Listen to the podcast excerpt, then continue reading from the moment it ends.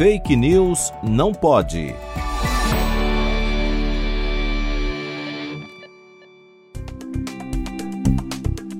Voltamos ao tema da segurança das vacinas, uma vez que, com o decorrer da campanha de vacinação contra a Covid-19, notícias falsas começaram a surgir nas redes sociais, associando a vacinação a efeitos adversos graves e até mesmo a morte. Uma dessas fake news traz um fragmento de vídeo da TV Record de Goiás, que mostra uma idosa de 71 anos que morreu após receber a vacina contra a Covid-19 Algumas versões ainda atestam que a senhora recebeu a vacina Coronavac. Este vídeo, entretanto, é de 2018 e a idosa morreu após ser vacinada contra o vírus influenza H1N1. É importante ressaltar que a causa da morte não foi a vacina, e sim um infarto agudo do miocárdio.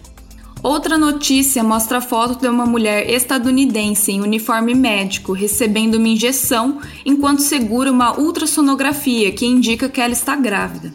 A notícia traz tweets em que a mulher afirma ter tido um aborto espontâneo após tomar a vacina contra a Covid-19. Entretanto, a mulher na foto, M. Guy Ulrich, e seu bebê seguem bem e saudáveis. Os tweets associados à sua imagem pertenciam a outra mulher.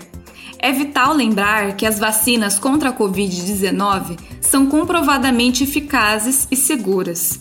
E que, segundo o programa de farmacovigilância da Anvisa, as notificações de eventos adversos não indicam qualquer relação das vacinas com eventos adversos graves ou mortes.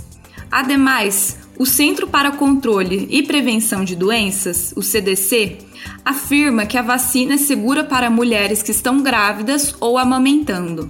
Sempre questione as notícias que chegam até você e busque informações em fontes confiáveis.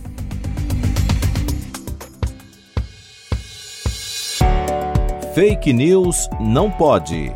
Apresentação: Laura Colette Cunha. Produção Video Academics e Pretty Much Science, em parceria com a Rádio USP Ribeirão. Revisão João Vitor Guimarães Ferreira.